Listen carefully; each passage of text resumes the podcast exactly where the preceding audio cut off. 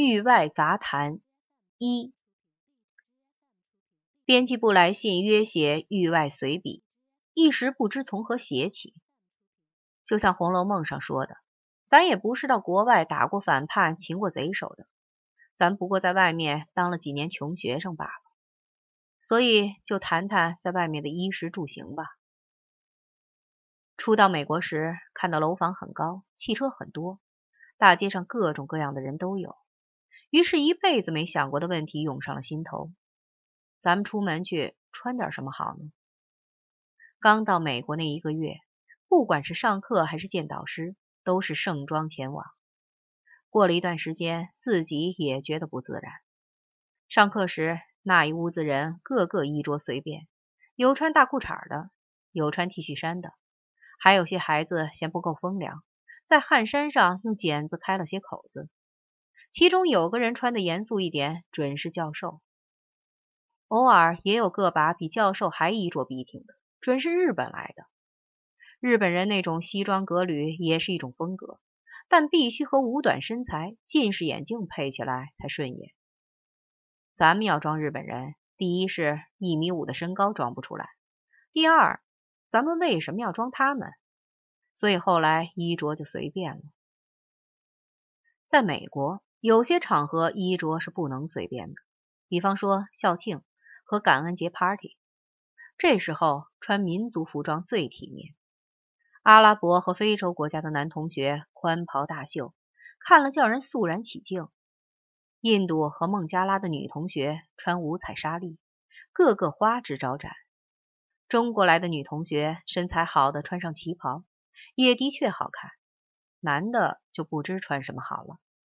这时，我想起过去穿过的蓝布制服来，后悔怎么没带几件到美国来。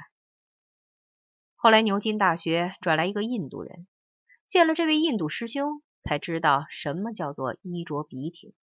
他身高有两米左右，总是打个缠头，身着近似中山服的直领制服，不管到哪儿，总是拿了东西边走边吃，旁若无人。系里的美国女同学都说他很 sexy。性感。有一回上着半节课，忽听身后一声巨响，回头一看，原来是他把个苹果一口咬掉了一半。见到大家都看他，他就举起半个苹果说：“没挨，可以吗？”看的人倒觉得不好意思了。衣着方面，我也有过成功的经验。有年冬天，外面下雪，我怕冷，头上戴了杨戬龙的帽子。身穿军用雨衣式的短大衣，蹬上大皮靴跑出去。路上的人都用敬畏的眼光看我。走到银行，居然有个女士为我推了一下门。到学校时，有个认识的华人教授对我说：“Mr. 王，威风凛凛啊！”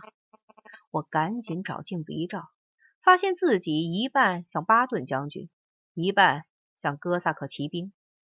但是后来不敢这么穿了，因为路上有个停车场。看门的老跟我歪缠，要拿他那顶皱巴巴的毛线帽换我的帽子。我这么个大男子汉，居然谈起衣着来了，当然是有原因的。衣着涉及我一件痛心的体验。有一年夏天，手头有些钱，我们两口子就跑到欧洲去玩，从南欧转北欧，转到德国海德堡街头。清晨，在一个喷水池边遇到国内来的一个什么团，他乡遇故知，心里挺别扭。那些同志有十几个人，扎成一个堆儿，右手牢牢抓住自己的皮箱，正在东张西望，身上倒个个是一身新，一看就是发了制装费的，但是很难看。首先，那么一大哥的人都穿一模一样的深棕色西服，这种情形少见。其次，裤子都太肥，裤裆将及膝盖。只有一位翻译小姐没穿那种裤子，但是腿上的袜子又皱皱巴巴，好像得了皮肤病。再说，纳粹早被前苏联红军消灭了，大伙别那么紧张嘛。德国人又是笑人在肚子里笑的那种人，见了咱们，个个面露蒙娜丽莎似的神秘微笑。我见了，气得脑门都疼。其实咱们要不是个个都有极要紧的公干，谁到你这里来受这份洋罪？